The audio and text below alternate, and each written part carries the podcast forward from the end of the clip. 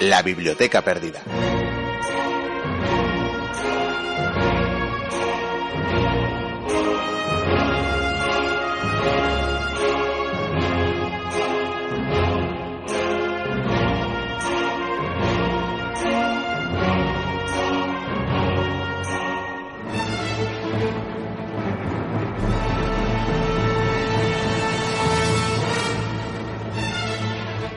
Decía Eduardo Galeano que la historia es un profeta con la mirada vuelta hacia atrás, por lo que fue y contra lo que fue. Anuncia lo que será. Bienvenidas, bienvenidos a la Biblioteca Perdida.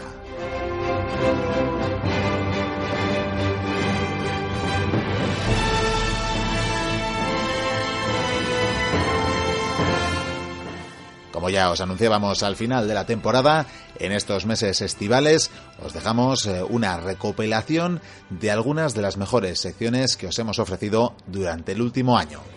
Recordad eh, que podéis seguir la Biblioteca Perdida en nuestra página web www.labibliotecaperdida.info, que también estamos en las redes sociales, en nuestros perfiles de Twitter y Facebook, y también, por supuesto, en el podcast de que os seguirá acompañando durante todo el verano.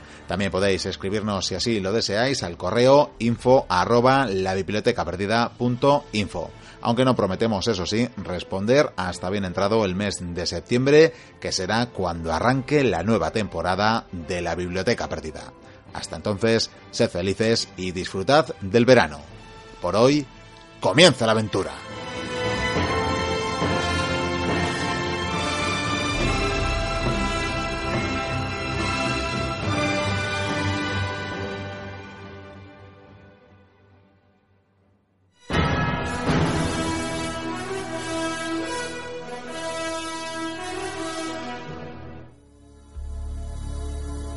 Los archivos de Batir.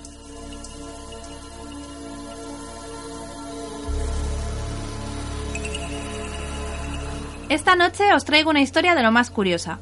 Los datos sobre este personaje se entremezclan con la leyenda hasta tal punto que no podemos tener pruebas sobre su verdadera existencia.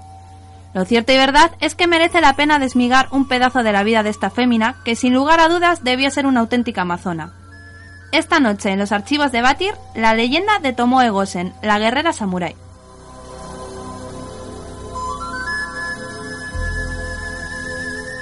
Como bien os he dicho antes, poco o nada sabemos sobre la vida de esta mujer. Algunas fuentes apuntan a que debió de nacer alrededor del año 1157. Tampoco sabemos nada sobre su infancia, pero podríamos casi asegurar que debió de pertenecer a una familia importante, ya que solo las élites eran capaces de servir como samurái. Según el cantar de Heike, Tomoe era especialmente hermosa, de piel blanca, pelo largo y bellas facciones. También era una excelente arquera, y como espadachina era una guerrera que valía por mil, dispuesta a confrontar un demonio o un dios, a caballo o a pie.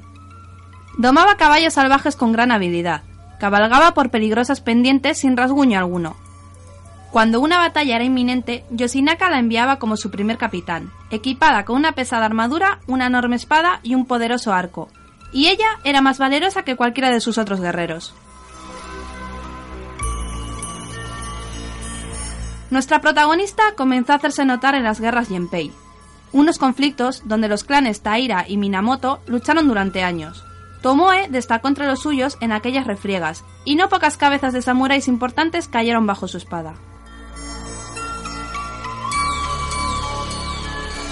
Tristemente, poco más sabemos sobre la historia de esta mujer guerrera, algunos apuntan a que fue víctima de una traición. Otros especulan con la posibilidad de que su marido hubiera sido acusado de traicionar al nuevo shogun. La verdad es que tampoco podemos afirmar que Tomoe hubiera estado casada, pero lo que sí que podemos asegurar es que se encontró una tumba. No era la suya, era de la otra mujer guerrera, un asistente de Tomoe que sin duda alguna lucharía junto a ella en el campo de batalla.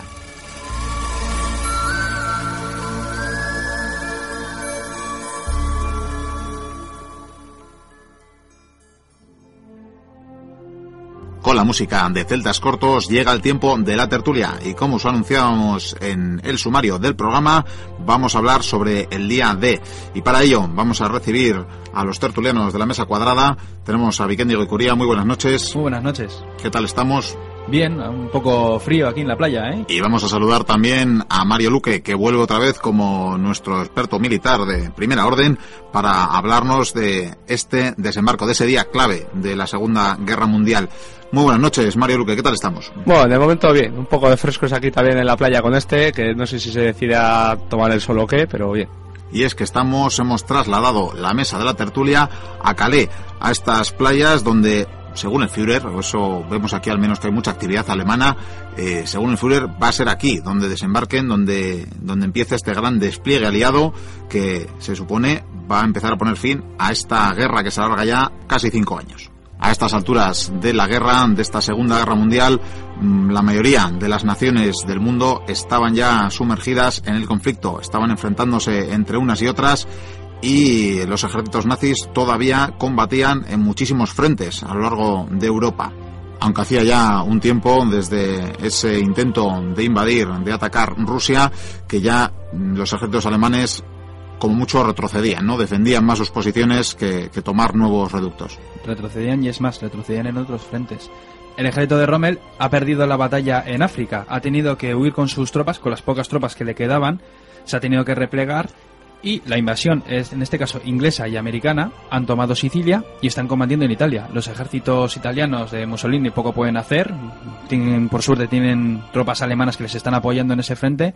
Claro, los americanos entonces ¿qué es lo que tienen que hacer? Están pensando junto con los ingleses y muchas otras naciones en hacer el, gran ataque, el gran ataque que invadiría Francia y que colapsaría los ejércitos alemanes hasta llegar al mismísimo Berlín.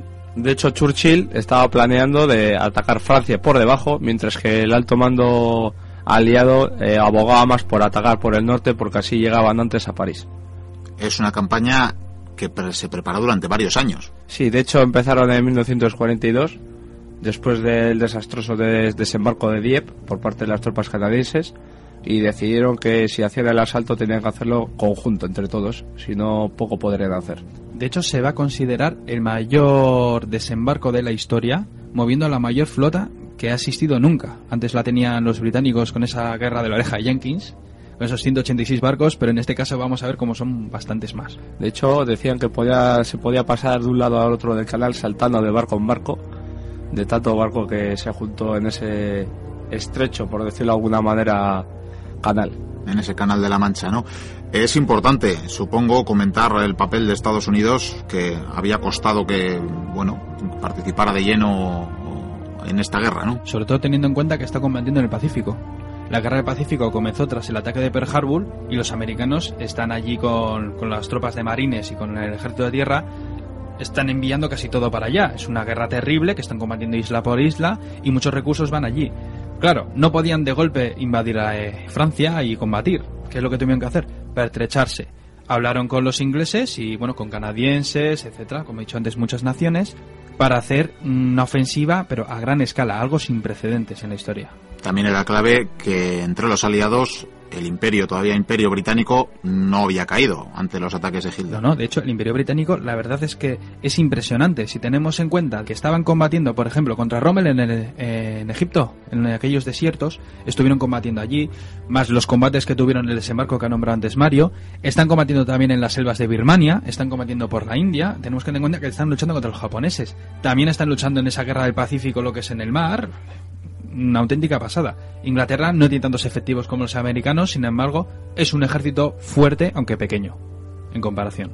De hecho, eh, el Imperio Británico eh, aguantaba bastante gracias a la Commonwealth, que era la asociación entre canadienses, australianos y demás zonas que eran pertenecientes a Inglaterra o que mantenían a la reina como principal cabeza de, de gobierno. Sí, tenían en común ser súbditos, ¿no? De, de la reina de Inglaterra. Sus aliados y el ejército era más grande. Si no, ten en cuenta que Inglaterra mm, no es que tuviera mucha gente, muchos soldados. Sí estaban preparados y eran muy buena, muy buena tropa, con muy buenos aviones, vehículos. Encima, claro, con el invento de, por ejemplo, del radar, que ayudó en esa batalla de Inglaterra a, a frenar a los los aviones de la Luftwaffe, que gracias a eso Alemania no pudo hacer ese desembarco que quería en Inglaterra Por eso, y al controlar el mar, porque la totalidad del mar estaba controlada entre los americanos y los ingleses, Hitler no podía salir de Europa, en este caso, con sus tropas. Por lo tanto, ellos tenían, en principio, la ventaja de golpear primero. Y en esa Francia ocupada que convertirían en campo de batalla, tendría que resistir, tendría que intentar resistir Hitler, porque sí que esperaba desde hacía también bastantes años que se pudiera producir de un momento a otro ese ataque, ¿no? No solo eso, es más, cuando Rommel tuvo que retirarse de África, le nombró a él para que se encargara de la defensa de Francia. Él mismo se encargó de preparar todas, todas, todas los, los obstáculos, todas las defensas, todos los bunkers, trincheras, todo a lo largo de la costa de Francia para detener ese ataque aliado que sabían que iba a ocurrir. Lo que no sabían era cuándo. Creo Además- que ordenó poner 20.000 minas a lo largo de las playas. Es más, incluso ponían mm, unos palos y colocaban las minas en la parte de arriba por si desembarcaban los barcos con marea baja para que se estrellaran y estallaran. Ponían esos obstáculos contra los carros de combate. En fin, mm, la verdad es que eh, se podría decir que la costa francesa era una auténtica trinchera. De hecho, las campas también que, que estaban tierra adentro, también se colocaron varias estacas que le llamaban los espárragos de Rommel, que era por si acaso aterrizaban planeadores o otro tipo de avión, rompieran las alas y se estallaran matando a todos los que estaban dentro. En este caso, los aliados tenían que prepararse concienzudamente para este ataque. Si fallaba ese desembarco, pues tendrían que la guerra se alargaría bastante más y tendrían que preparar otro. Una preparación muy larga para este día D, que ha quedado como sinónimo de este desembarco de Normandía, de esta operación Overlord, y que curiosamente estaba pensado para otro día, ¿no? ¿Cómo sería esta preparación que se estaba desarrollando en, en Inglaterra? De hecho, eh, hubo bastantes saltos de paracaidistas al norte de la zona de, de Escocia, bueno, al sur de la zona de Escocia, preparando los desembarcos de los paracaidistas. También en la costa hubo bastantes entrenamientos de desembarco. Uno de ellos salió muy mal porque justo aparecieron torpederas eh, alemanas y hundieron bastantes barcos habiendo bastantes bajas. Aquellas manadas de lobos, ¿no? Esos submarinos también, ¿no? Sí, eso, pero no llegaron a actuar tanto. Fueron más las torpederas. Irían recibiendo también los contingentes que llegaban de Estados Unidos, aunque el grueso de las tropas eh, estadounidenses llegarían mucho más tarde desde la propia América, ¿no? Sí, de hecho, en tierra británica lo que había más era el material que se estaba preparando hace tiempo. Había bastantes toneladas de, de equipo, entre carros, eh, vehículos de transporte, cazas, explosivos y demás. Y estaban preparándolo más que nada para, para el día D, que un día D se, se pasó a otro por culpa del mal tiempo en la man- en el canal y demás. Entonces estuvieron esperando, pasaron varios días hasta que ya hubo el famoso desembarco que todos ya conocemos. Había de ser el 5 de junio, pero se retrasaría un día al menos, precisamente por esas inclemencias meteorológicas. Sí, y es más, eh, tenemos que tener en cuenta como este desembarco mm, se hizo con un gran número de naves y de hombres, como ya diremos, pero se podría decir casi casi que emulan a los alemanes con su guerra relámpago. Tienen que hacerlo muy rápido. Tenían que hacer un puente, eh, un puente de playa, vamos, tenían que conquistar una zona por donde deberían de desembarcar todas las tropas, todos los carros, eh, todo, etcétera. Tenían que Claro, asegurar la zona. Exactamente, y es que no, no podían fallar. Y encima los alemanes eran famosos por sus co- contraofensivas. Más que defenderse, eh, los alemanes de repente podían contra, hacer una contraofensiva y vamos, no querían otro Dunkerque. Aquella vez que tuvieron que eh, correr los ingleses a la playa, subirse a todos los barcos incluso a nado para escapar de las costas francesas. Sería este desembarco en cinco playas con nombres estratégicos que ahora comentaremos, pero lo curioso, hay que decir que Hitler, aunque esperaba, como decíamos, este ataque, no olvidemos que el espionaje también estaba a la orden del día, pero los aliados se habían preparado muy bien el componente estratégico y habían hecho creer al Führer que el desembarco o que el ataque real aliado se produciría en otro lugar. Sí, de hecho, la idea general que tenía Hitler era que el desembarco iba a ser en Calais. Más que nada porque los, los espías que tenía en Inglaterra le habían informado de un ejército que había en el paso de, de Calais en la zona de Dover, un ejército que era fantasma, que estaba hecho solamente por tiendas de campaña y tanques de hinchables, Muñecos incluso. muñecos incluso, y que lo único que tenía de real era el general que era Patton.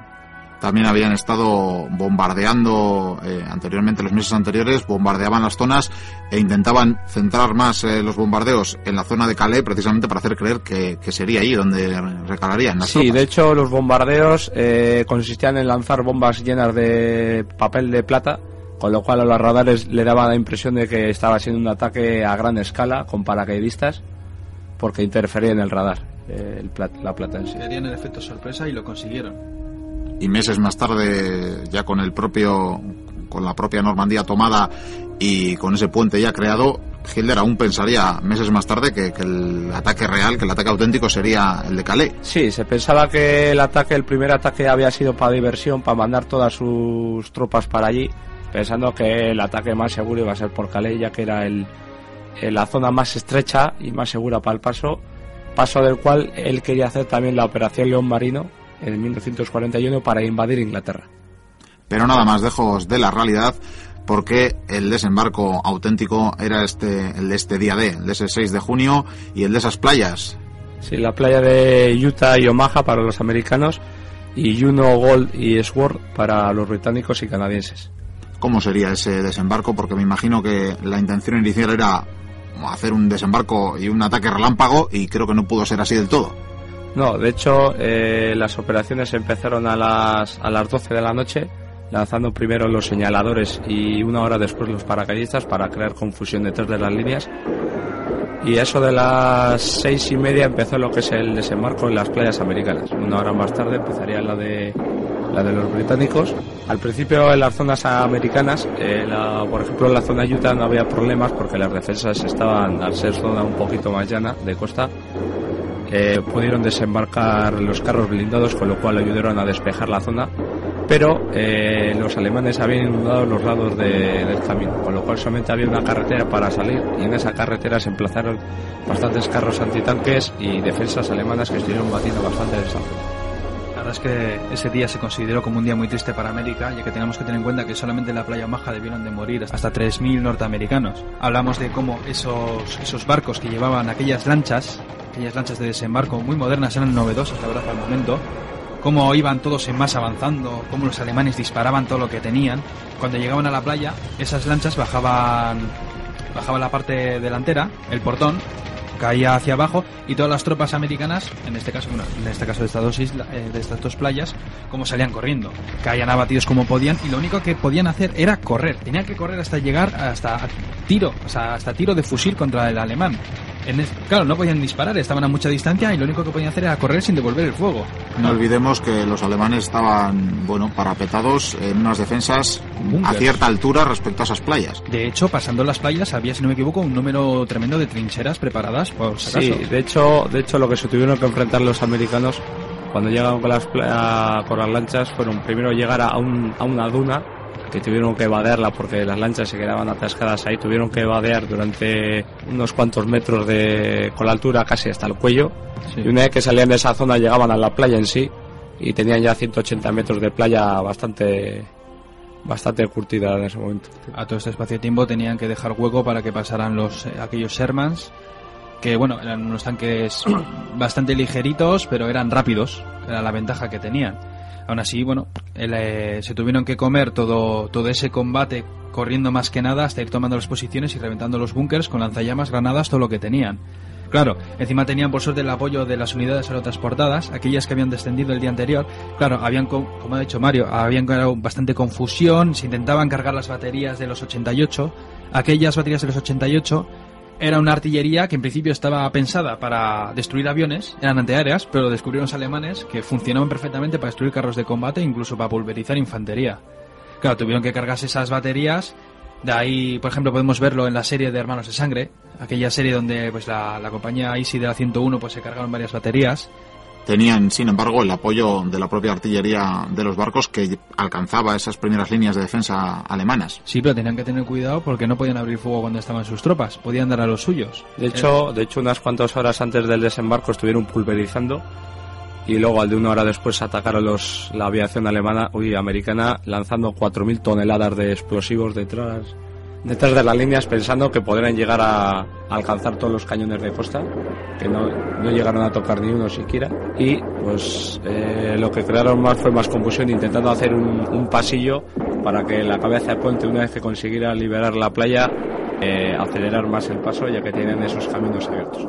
Pero claro, la playa no fue el único problema. Una vez tomada la playa decimos, bien, genial, ahora podemos traer un montón de barcos para traer tropas, tranques, material sin embargo, había muchas ciudades cerca y pueblos que no serían moco de pavo. paralelamente a este desembarco estarían también eh, lanzando paracaidistas, llevarían las unidades aerotransportadas a tomar, a intentar asegurar varias zonas en el interior. De hecho, eh, los paracaidistas, la operación empezó a las 12 y cuarto lanzando los señaladores, tropas especializadas que eran para señalar las zonas de lanzamiento, a ver si estaban seguras o no. Y de una hora después saltaron los paracaidistas de la 101 y del 82 parece que no, bueno, que quedaron más dispersados de lo, de lo que en principio deberían. ¿no? ¿no? contaban con, la, con las baterías antiaéreas y las zonas de lanzamiento al final estaban muy dispersas y saltaron por, por toda la zona del. Vamos, que estaban por, los, por los cuatro vientos muy dispersos. Eso es. Entonces hubo bastantes unidades que al final, si se, si se les veía la unidad en sí, igual estaban tropas de la 82, de la 101, distintas unidades, de la 505, la 502, otros regimientos, Encima, Tuvieron la brillante idea de ponerles una mochila con más material eh, atada a la pierna. Esa mochila lo que hizo fue, muchas de ellas se cayeron, empujaban al, al paracaidista en cuestión, vamos, que les trajeron más problemas que ayuda. Y muchos soldados bajaron y tenían que buscar sus cosas. De hecho, hubo muchos que solamente consiguieron llegar a tierra, solamente tenían su bayoneta porque se les había ocurrido en vez de llevarla al pecho la, el arma que tenían que llevar normalmente, ya que tenían que llevar el Makuto, pues aprovechar el Makuto y llevarlo también ahí. Pero fue un error porque el Makuto rompió al tensar el paracaídas, rompía la cuerda y caía y aparecía pues todo disperso por ahí. Volviendo a la playa, creo que serían los estadounidenses los que tuvieron peor suerte, ¿no? Sí, de hecho en Omaha hubo 3.000 bajas, en Utah fue al revés porque justo solamente tuvieron 200, 200 bajas los paracaidistas tuvieron 2.500, entre perdidos, ahogados a cuenta del paracaídas a caer en las zonas inundadas por los alemanes y baterías antiaéreas y derribos. Pero también estuvieron en el otro lado estuvieron los británicos y canadienses y otras nacionalidades en las otras playas. ¿Y qué suerte tendrían? Pues la verdad es que la tuvieron mejor. Eh, las playas que defendían no tenían no tenían acantilado, eran justo pueblos que estaban al lado de la costa, era como si serían las arenas o Plecia o, o Bermeo y demás.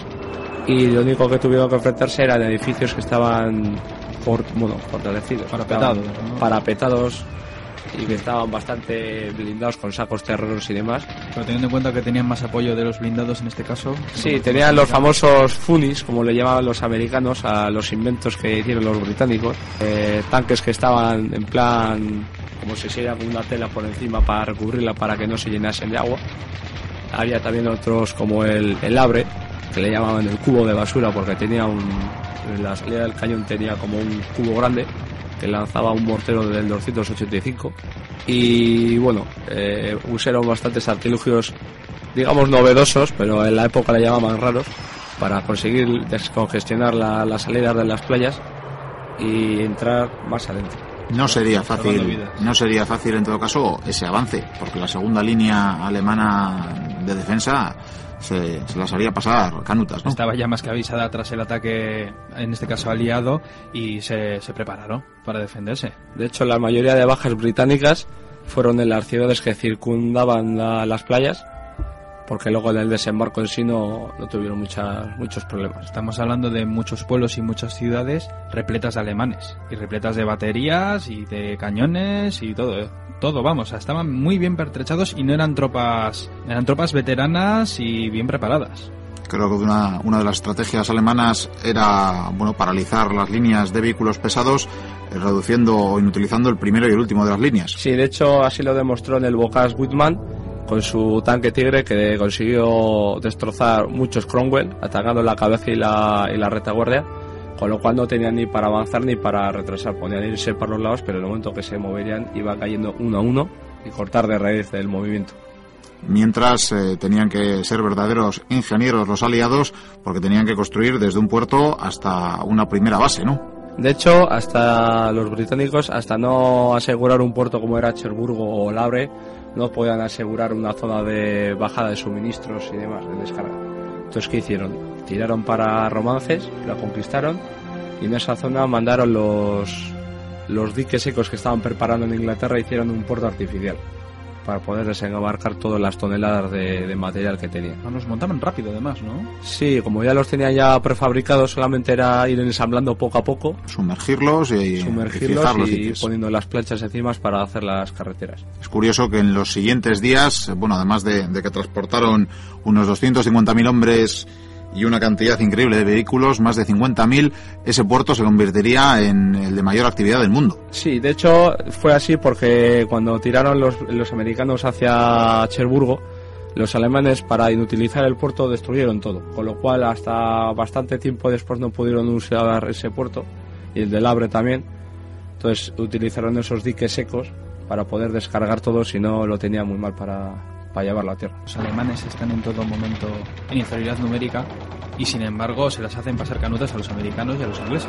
De hecho, eh, donde más las pasaron canutas fue en el Bogas, que era una zona que eran huertos y terrenos de cada propietario de, de los del pueblo y tenía unos muros de, de setos de casi un metro de ancho por igual 3, metros de altura, con lo cual los tanques no podían meterse a través de ellos y lo que hicieron es mandar infantería, pero cada vez que aparecía la infantería había nudos de nidos de ametralladoras, puestos de tiradores, entonces tuvieron que ingeniarse los americanos poner delante de, los carros utilizando las defensas de las playas eh, un tipo los obstáculos antitanque. Eso es. Y pues hicieron tipo ariete, por decirlo de alguna forma, tipo de rastrillo para entrar arrancando todo de raíz, entrar con los carros de combate y así poder fuera de combate a esos nidos y puestos de tiradores.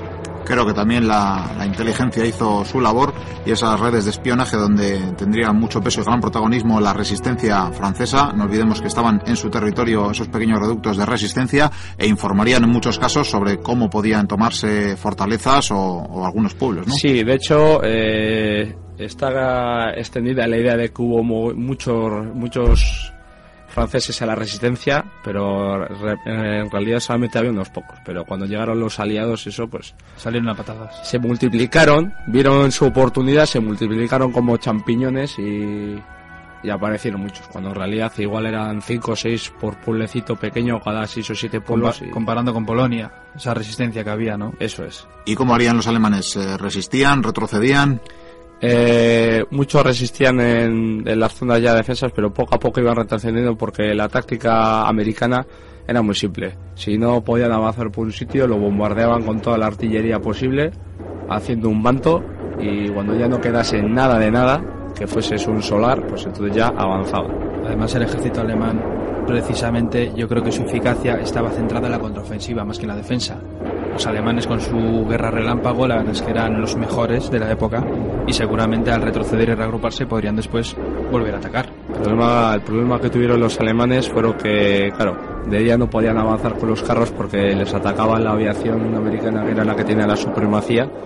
Entonces tenían que avanzar con los carros de noche y, claro, a muy marchas forzadas porque, claro, el tipo que perdían a la mañana tenían que recuperarlo a la tarde avanzando y no, hubo muchos uniones que no llegaron. Hubo uno ya así que sí llegó, que fue la 21 de Panzer, que llegó hasta la playa de Shore y ahí estuvo batiendo bastante la zona, pero los británicos consiguieron rechazarles, haciendo muchas bajas a los, sus carros. Aquel frente que tenía también Alemania con, con la Unión Soviética, pues imagínate, estaban limitados en cuanto a tropas y en cuanto a materiales y no obstante tuvo que movilizar algunos eh, algunos componentes del ejército de ese frente y trasladarlos. Sí, de hecho fue la primera la primera unidad de las SS, la el estandarte, que era la bandera, los guardaespaldas de Hitler, por así decirlo de alguna forma. Fue también la Das Reich, pero eso ya estaban unos un mes antes ya estaba justo en Francia descansando del frente del oeste y luego la Hitler Jugend que en principio era una unidad para aprendizaje para luego dividirlos en distintas unidades que tuvieran bajas pero también las juventudes hitlerianas ¿no? sí de hecho de hecho las juventudes fueron las unidades más peligrosas de todas donde mm. se juntaban más tiradores más carros tenían los carros más modernos un poco como de prueba no sí ¿En qué momento acepta es consciente Hitler de que ni el ataque principal estaba por llegar a través de Calais y que, bueno, de algún modo ese podía ser el, principio del fin? De hecho, yo creo que sea... Yo creo que nunca. Hitler es más, en los últimos momentos en Berlín incluso se pensaba que aún podía devolver las tornas.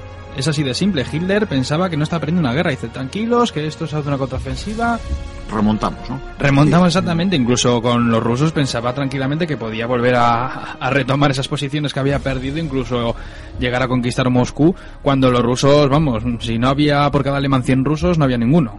Uno de los objetivos de ese desembarco en Normandía sería la toma o la recuperación de París. Sí, de hecho, eh, la idea original era, bueno, primero eh, tomar Cherburgo para tener un puerto franco, luego de ahí ir hacia Caen y Calentán para unir todas las cabezas de playa y haciendo un frente común y luego ir tirando hacia, hacia París poco a poco. También avanzarían hacia el Rin. Sí, hacia el Rin más que nada era para proteger ese, ese flanco que lo tomaron los británicos, que fueron las primeras unidades en desembarcar en, en suelo y los que tuvieron la primera baja aliada, eh, tomando el puente de Pegaso, que tan famoso se hizo después. Y querían asegurar ese lado pues para que las tropas que vendrían en caso de venir del Rin no, y de Holanda y demás no atacasen ese, ese lado, haciendo un frente Luego, tras París, seguirían la conquista hacia el norte. Esto ya lo tendríamos que contar ya en otra tertulia, pero bueno, hablamos luego cómo siguieron las invasiones de Holanda, de Bélgica, aquella operación Market Garden, de la que un día también hablaremos, aquella ofensiva que después hizo la Alemania nazi con eh, aquel asalto de las Ardenas, que fue una batalla terrible, donde Alemania fue su canto de cisne, por así decirlo, en el frente, en el frente occidental. Pero yo creo que eso ya lo tendríamos que dejar ya por una siguiente tertulia. Podemos dejar entonces este día de este desembarco de Normandía el 25 de agosto, que sería cuando los aliados eh, liberan la ciudad de París, la capital francesa. De hecho, antes de acabar el programa, gustaría decirte que la primera unidad que entró en París y luego dirían París libre fueron la unidad de Leclerc, que estaba fundada en torno a republicanos españoles que huyeron de, de la guerra civil y que el ejército francés les, les reclutó para, para la Segunda Guerra Mundial, mandándoles primero a África, luchando allí contra el Africa Corps y luego desembarcando en Normandía y las primeras unidades, de hecho, la primera unidad entraron con carros de transporte semiorugas. De hecho, la primera unidad, el carro de transporte que lo llevaba, no me acuerdo seguramente, pero no sé si ponía Guadalajara o Guernica, liberando París, llegando a la alcaldía y se ven varias fotos de, de esa unidad, portando la bandera republicana de un lado y la francesa en el otro. Era curioso ver eso porque ves, a- tú si los ves un poco así de lejos, ves a unos americanos con su equipamiento, con todo, ¿sabes? Americanos. Y cuando te acercas descubres que eran los españoles republicanos y que en los tanques y en los vehículos eh, pintaban aquella bandera republicana de la guerra civil.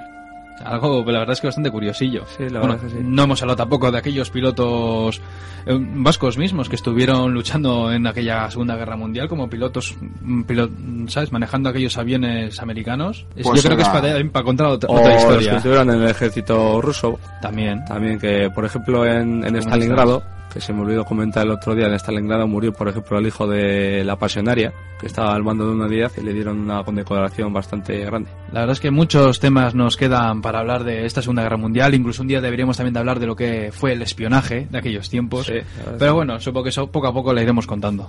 Pues muchos temas ciertamente que retomaremos en otras tertulias y hasta aquí ha llegado la de hoy, este día D que hemos recordado desde esta playa de Calais.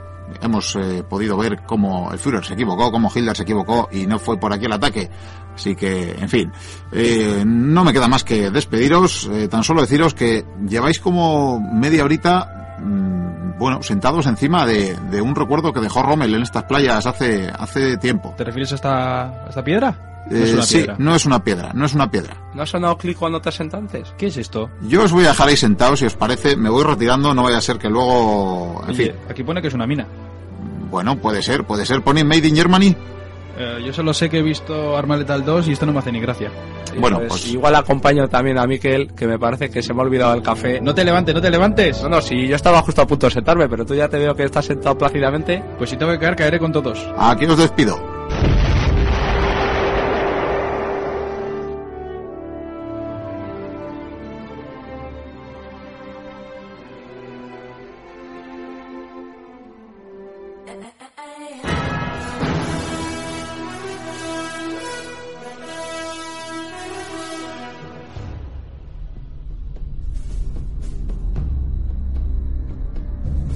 Capítulo 4. Gaugamela.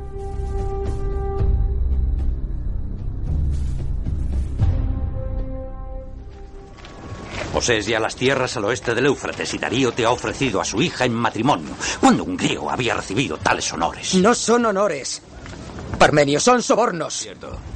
Que los griegos aceptaron. Hasta hoy. Sí, tiene razón. ¿Olvidas que el inductor del asesinato de mi padre duerme al otro lado del valle? Vamos, Alejandro, no estamos del todo seguros de que hubiera oro persa detrás del asesinato. Pero eso no importa. Parmenio, sabes que eso no es cierto. Tu padre te enseñó a no someter jamás la razón a la pasión. Escúchame, Alejandro, reorganízate. Regresemos a la costa para reclutar más tropas. Lo haría si yo fuera Parmenio. Pero soy Alejandro. Y ya que la Tierra no tiene dos soles, tampoco Asia tendrá dos reyes. Estas son mis condiciones. Y si Darío no es un cobarde que se oculta tras sus hombres, se enfrentará a mí mañana. Y cuando se incline ante Grecia, Alejandro será magnánimo.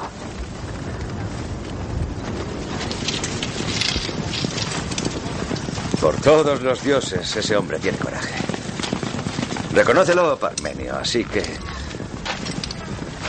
Divirtámonos esta noche, ya que mañana cenaremos en el Hades.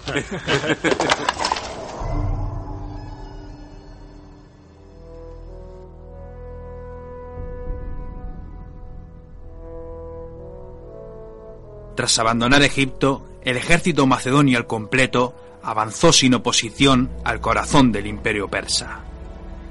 Durante una marcha que se prolongó varias semanas, Alejandro fue recibiendo un sinfín de noticias acerca de su enemigo Darío. El rey de los persas había llamado a todo el mundo. Mientras los macedonios perdían el tiempo asediando Tiro y Gaza, Darío formó el mayor ejército nunca visto. Los informes eran caóticos. Algunos le decían que por lo menos había 100.000 persas. Otros hablaban de medio millón.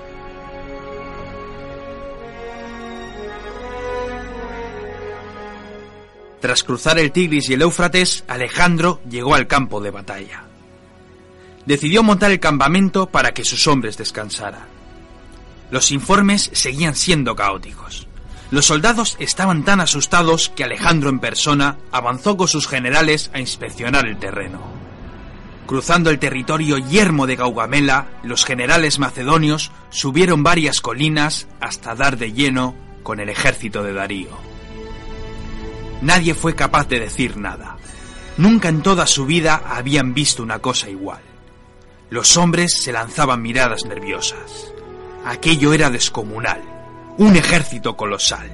Imposible calcular la cantidad de soldados enemigos. A lo largo de varios kilómetros, una inmensa línea persa acampaba esperando las órdenes de su rey. Alejandro estaba estasiado ante lo que veían sus ojos. Un cuarto de millón de persas, 15 elefantes de guerra, más de 20.000 jinetes de caballería, 200 carros de guerra con guadañas.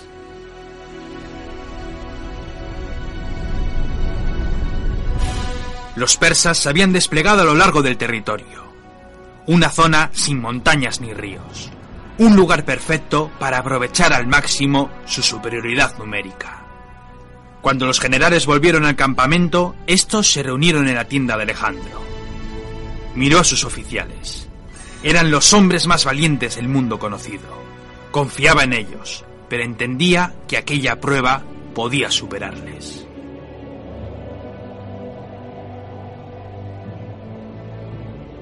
Varios generales comenzaron a hablar sobre sus inquietudes. Lo que había forjado Darío era descomunal. Contaban con 40.000 infantes y 6.000 jinetes. No eran suficientes. Era imposible vencer a Darío y menos aún en su propio terreno. Otro general comentó el problema de los carros. Eran 200 carros falcados cuya misión era estamparse contra sus infantes. Esos carros podrían matar a cientos de soldados y romper las líneas. Darío había enviado a muchos hombres a limpiar el terreno con el fin de allanar la futura carga de aquellos vehículos. La discusión se prolongó durante horas. Muchos temían a la caballería enemiga. Era por lo menos cuatro veces más numerosa que la suya. Podrían rodear a la falange. Es más, podrían rodear a todo el ejército si se lo propusieran.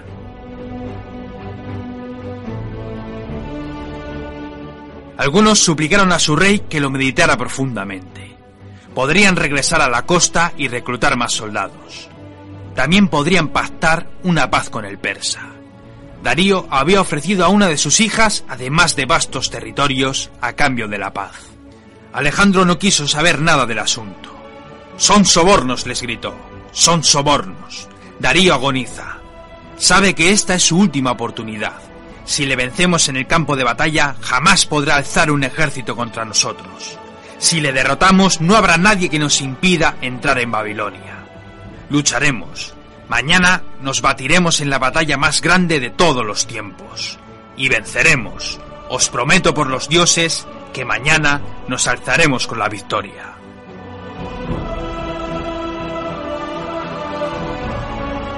Alejandro salió de la tienda y comenzó a caminar entre sus soldados. Podía sentir el miedo entre sus hombres. Sin embargo, no lo demostraban. Nunca se quejaban y nunca demostrarían a su rey que estaban espantados. Alejandro les saludaba uno a uno, conocía sus nombres, comía con ellos, luchaba y sufría al igual que ellos. Todos, absolutamente todos, les seguirían hasta el mismísimo Hades.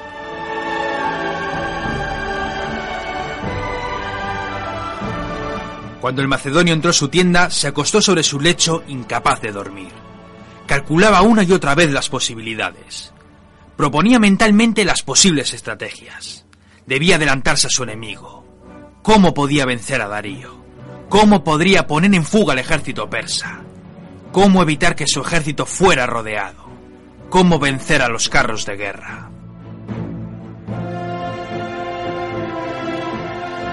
Durante horas, los ojos grises del general miraban con su imaginación las posiciones de las tropas, hasta que dio con la solución. Tenía un plan. Sabía cómo iba a luchar el ejército persa, y sabía cuál era su único punto débil. Darío.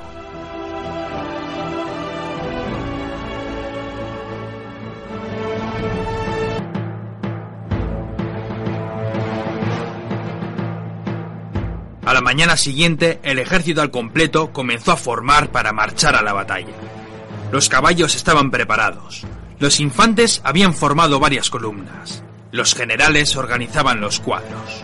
Pero Alejandro no estaba. Cuando uno de sus sirvientes fue a la tienda del Magno, éste lo descubrió durmiendo a pierna suelta. Tras despertarlo, le dijo que los hombres estaban dispuestos. Aquella noche, tras haber calculado la táctica, el rey durmió profundamente. Sabía que la victoria iba a ser inminente. Cuando Alejandro salió de la tienda, hizo llamar a sus generales para explicar la estrategia. Ninguno dijo nada. Todos confiaban en Alejandro. Si tenían que morir, morirían con honor en el campo de batalla. Alejandro se subió a lomos de su fiel bucéfalo. Mientras cabalgaba, pudo observar a sus hombres. Los infantes formaban cuadros individuales. Cada uno de ellos avanzaba mostrando al dios Apolo sus impecables arisas. El momento de la verdad había llegado.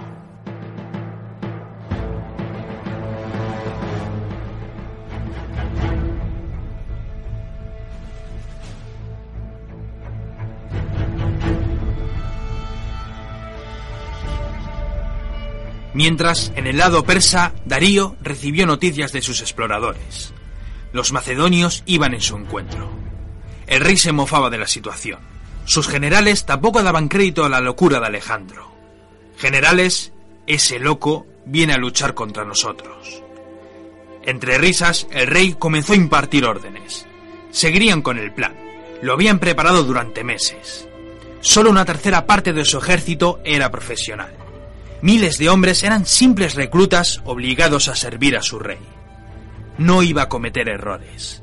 Darío en persona dirigiría su ejército.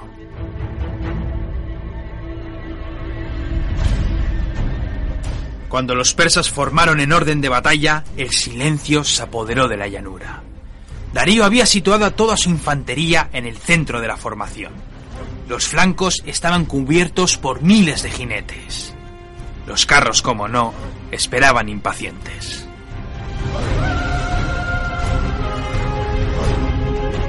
Pronto sintieron que los macedonios llegaban. El suelo comenzó a retumbar a la par que podía ver las primeras arisas surgir de las primeras colinas. En perfecto orden, los cuadros macedonios fueron situándose a lo largo del campo de batalla. Alejandro había estirado la línea todo lo que pudo y más. Era muy arriesgado. Con una línea tan larga, las falanges tendrían menos arisas de fondo, pero así evitaba ser flanqueado.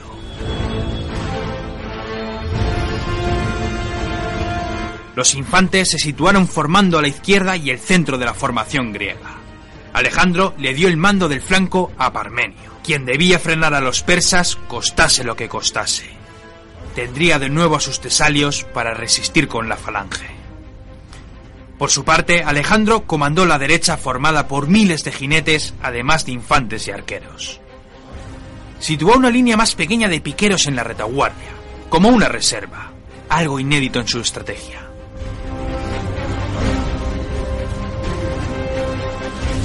Pasaron los minutos y nada. Ninguno de los dos bandos parecía moverse. A pesar de las miles de personas agrupadas en ambos ejércitos, el silencio era absoluto. Simplemente se miraban. Todos sabían que aquel día acabaría en una carnicería.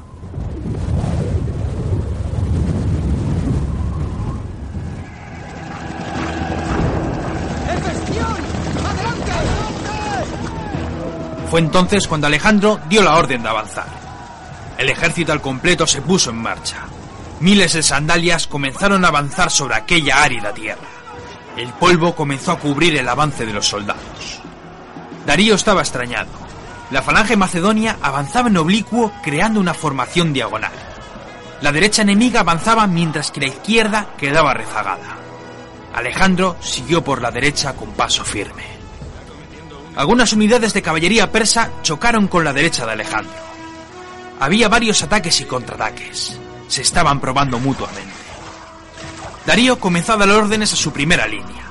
Los hombres se dispersaron y dejaron paso libre a los carros. Los 200 carros al completo avanzaron lentamente. Los griegos estaban demasiado lejos para disparar sus flechas.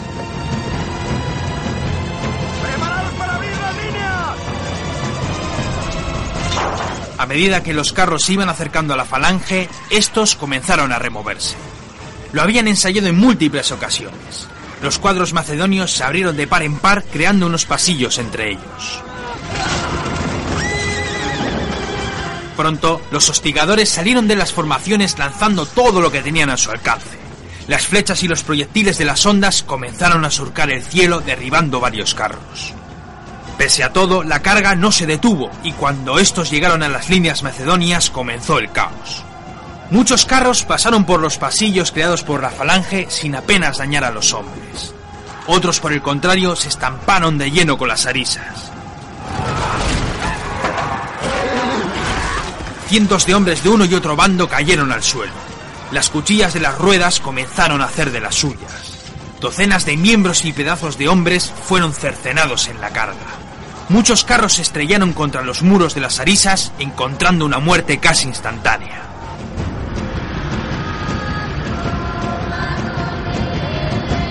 Los carros que cruzaron los pasillos se encontraron con la falange de la retaguardia. Los infantes rodearon a los vehículos por todas las direcciones y uno a uno fueron destrozados. Darío no se lamentó. Para eso había traído los carros. Habían causado muchas bajas y las formaciones se estaban recomponiendo a duras penas.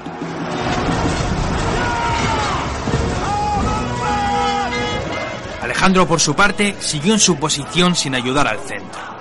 Seguía tentando al rey persa. Darío ordenó que sus primeras líneas avanzaran al encuentro de la falange mientras miraba sus dos flancos. El flanco derecho macedonio estaba muy cerca de sus líneas. El izquierdo, por el contrario, estaba muy lejos, pero estaba demasiado estirado. Era muy tentador. Tenía miles de jinetes bajo su mando. Había llegado el momento de rodear al enemigo. Si acosaba a los flancos macedonios, las formaciones se derrumbarían. Ordenó a su general Maceo atacar la izquierda griega. El general avanzó con sus hombres apoyados con miles de jinetes, además de un gran núcleo de infantes. Después llamó al general Besus. Debía avanzar con toda su caballería y tomar el flanco derecho macedonio. donde se encontraba el mismísimo Alejandro. Besus, al mando de la caballería, comenzó a virar con su formación hasta lanzar una carga en el flanco de Alejandro. Cientos de jinetes de uno y otro bando cayeron en el primer envite. Los persas les superaban ampliamente en número, pero los macedonios no retrocedían.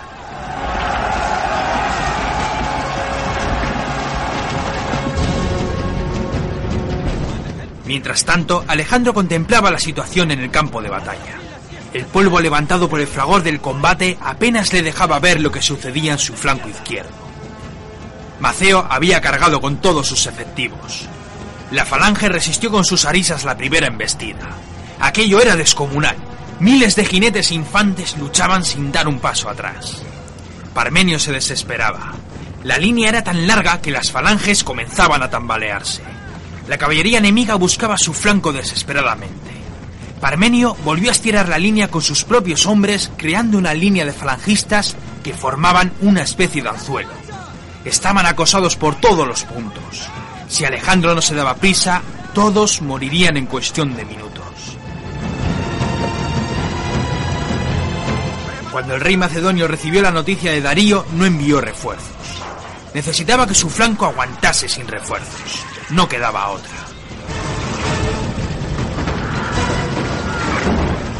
Por su parte, Darío observaba los acontecimientos con alegría.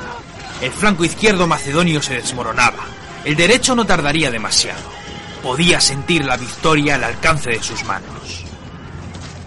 Cuando el combate en el flanco derecho estaba en pleno apogeo, Alejandro, al igual que hizo Nisos, lanzó palabras de ánimo a sus hombres. Los jinetes gritaron eufóricos ante la tremenda imagen de su general subido a lomos de su fiel bucéfalo. Alejandro, al grito de ¡A por Darío!, se lanzó a la carga. Los hombres henchidos de orgullo y sedientos de sangre se sumaron al esfuerzo de su líder en una carga como nunca antes había sucedido. Desde su posición, Darío no daba crédito a la situación. Alejandro se la había vuelto a jugar.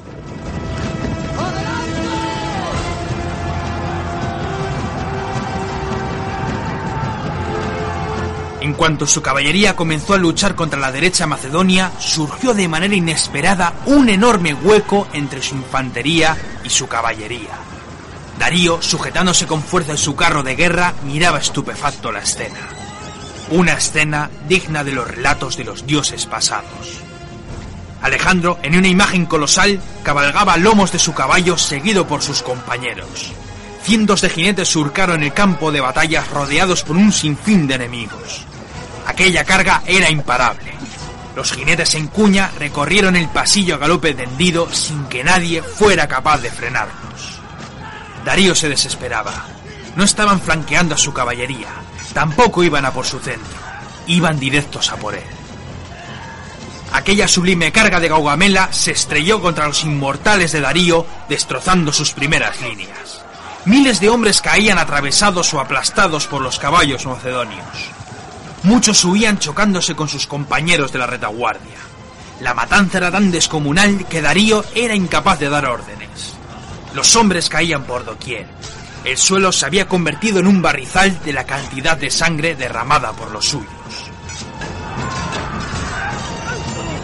Darío podía ver a su enemigo mortal aproximándose con furia. Nada podía detenerle. Iba a matarlo. Darío ordenó que lo sacaran de allí cuanto antes. El carro viró atropellando a sus propios soldados. No podía escapar subido en su carro y por ello se subió a un caballo y huyó a galope como un cobarde. Alejandro gritaba con furia su nombre mientras seguía derribando enemigos. El centro persa se desmoronó en unos instantes. Los hombres huían por sus vidas. Alejandro estaba decidido. Mataría a los persas y cazarían a Darío. Fue entonces cuando recibió un mensaje de Filotas, el hijo de Parmenio. El mensaje era rotundo. La izquierda no podía aguantar más. Estaban siendo flanqueados y la falange no podía resistir. Alejandro furioso no sabía qué hacer. Cazar a Darío o salvar su flanco. Tras unos instantes de reflexión, Alejandro reagrupó a su caballería. Si el flanco caía, la batalla estaría perdida, y no podía permitirlo. Tras agrupar a sus fuerzas, el macedonio, a la cabeza de sus hombres, regresó para apoyar a su falange. Los persas, viéndose acosados por la caballería macedonia y a sabiendas que su rey había huido del campo de batalla, decidieron replegarse. La batalla había terminado.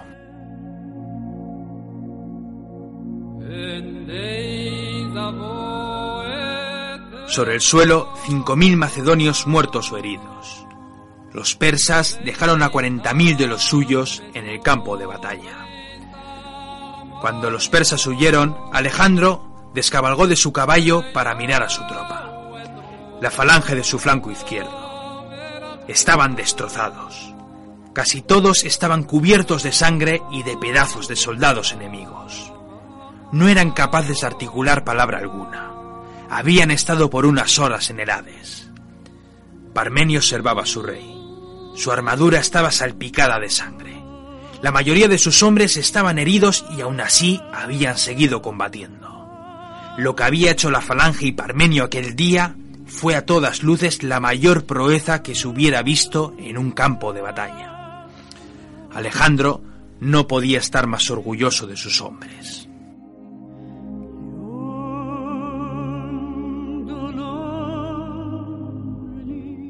Al atardecer, mientras recogían a los caídos en el combate, los generales llegaron al campamento persa. Estaba vacío, por supuesto. Los pocos soldados que volvieron a sus tiendas se rindieron sin presentar combate. Alejandro y sus generales entraron en la tienda de Darío. Era una tienda enorme. Todo lo que había dentro era espléndido. Los macedonios, reventados tras la batalla, miraban aquella estancia como si fuera de otro planeta. Alejandro se sentó en su sillón, probablemente el del propio rey. Miró todo el oropel y dijo en voz alta: Así que esta es la tienda de Darío. Parmenio, todavía cubierto por la sangre y las heridas del combate, se acercó a su rey y le corrigió. No, Alejandro, esta no es la tienda de Darío. Esta es tu tienda.